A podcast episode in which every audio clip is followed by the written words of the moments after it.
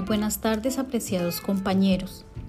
Hoy quiero hacer énfasis en algunos aspectos importantes en el momento de elaborar una guía de aprendizaje.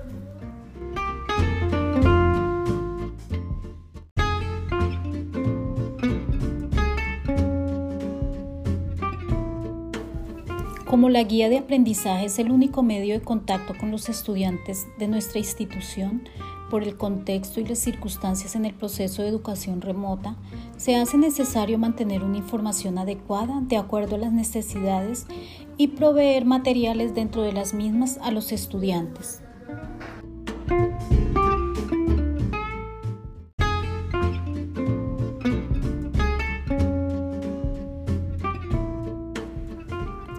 La guía de aprendizaje presenta las orientaciones para que el estudiante afronte las tareas mientras que el plan de aula especifica las secuencias de actividades para conseguir los objetivos del plan de estudios y del PEI.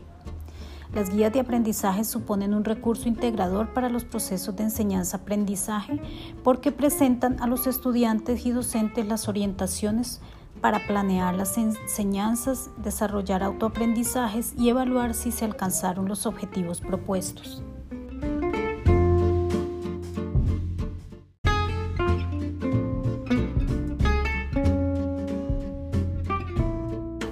La guía de aprendizaje cumple una función orientadora y dialógica cuando emplea segunda persona para acercar al estudiante una forma de interacción conversacional en el espacio asincrónico, emulando la comunicación que se daría en el aula de clase.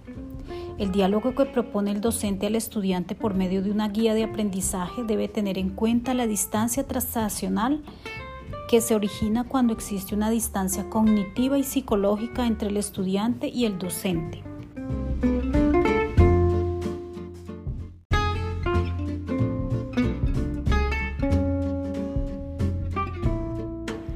Fijar un objetivo de aprendizaje apoyados en los lineamientos curriculares al igual que la exploración de las ideas previas que trae el estudiante para enfrentar nuevas tareas de aprendizaje, se aborda en el momento de la revisión de lo que el estudiante aprenderá.